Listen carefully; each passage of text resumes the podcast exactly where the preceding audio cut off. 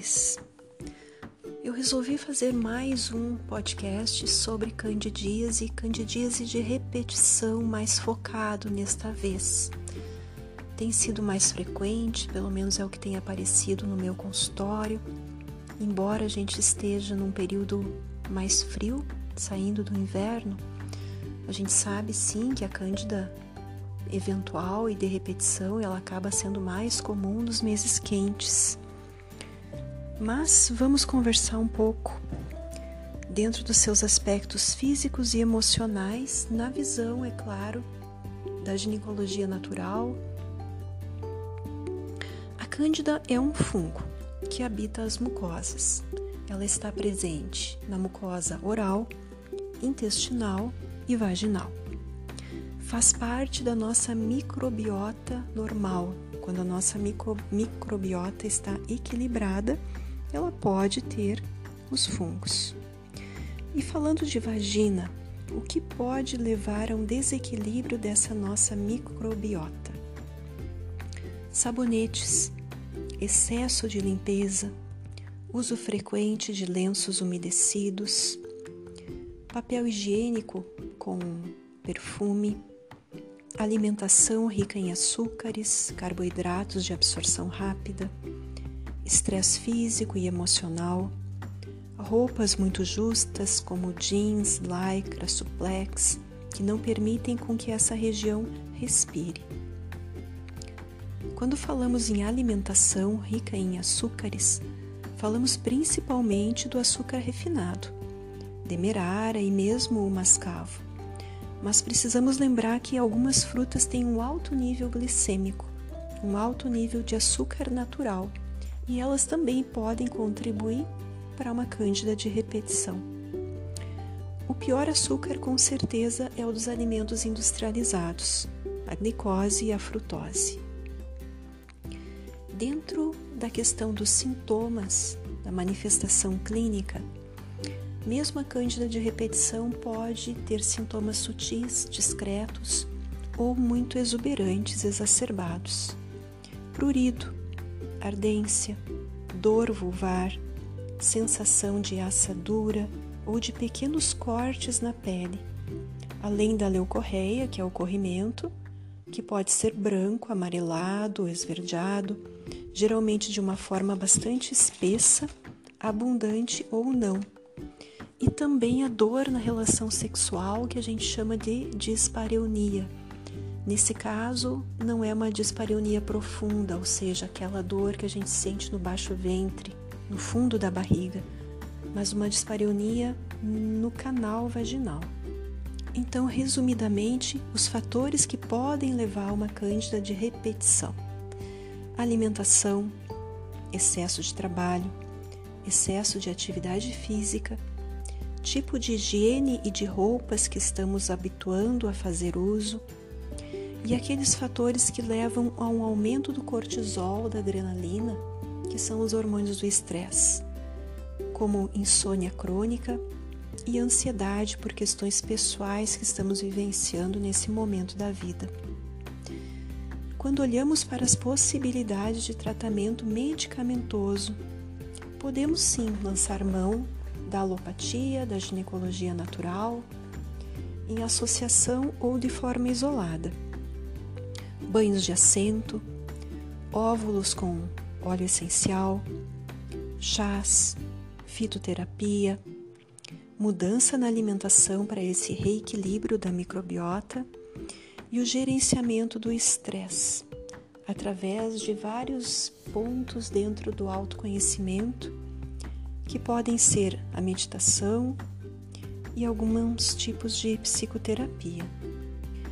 É interessante a gente observar, dentro desse gerenciamento do estresse, alguns gatilhos dentro dessa nossa rotina de vida que podem desencadear a condição da cândida de repetição.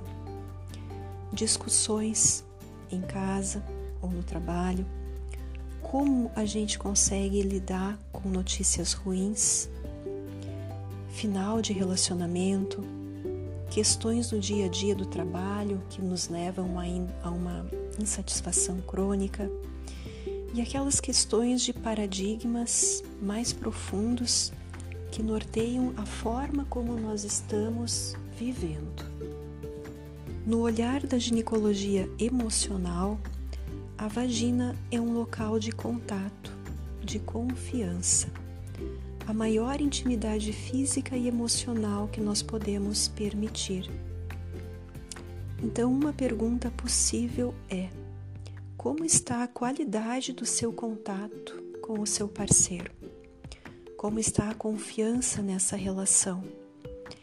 É possível realmente se mostrar, se entregar, se despir de corpo e alma para quem você está tendo essa relação tão íntima, seja ela dentro de casa, como seu esposo, namorado ou alguém que não é tão próximo de você, dentro da rotina do dia a dia?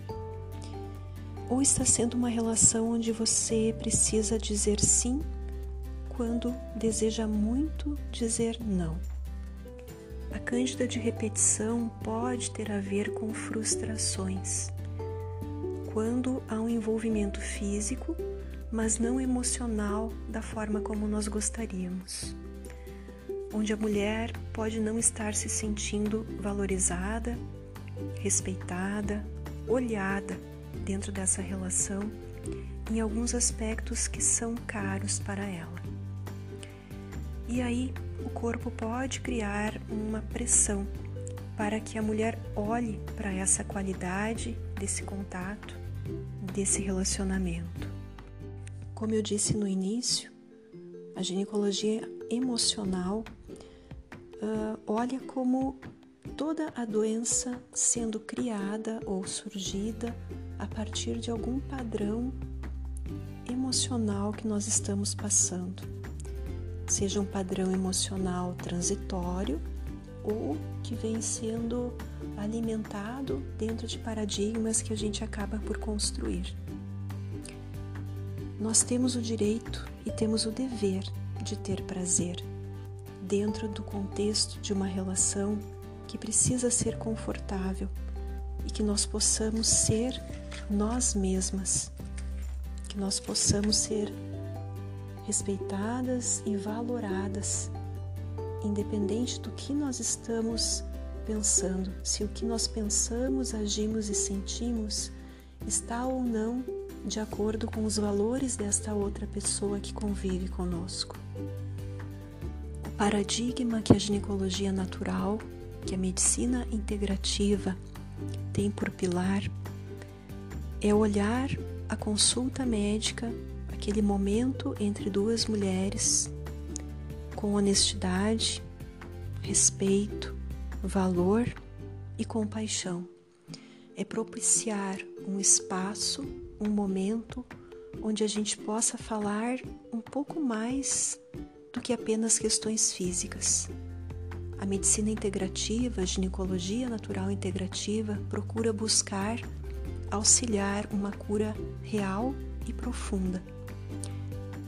Para isso nós temos ferramentas diversas que precisam ser individualizadas para o caso e o momento de cada pessoa que está na frente da médica.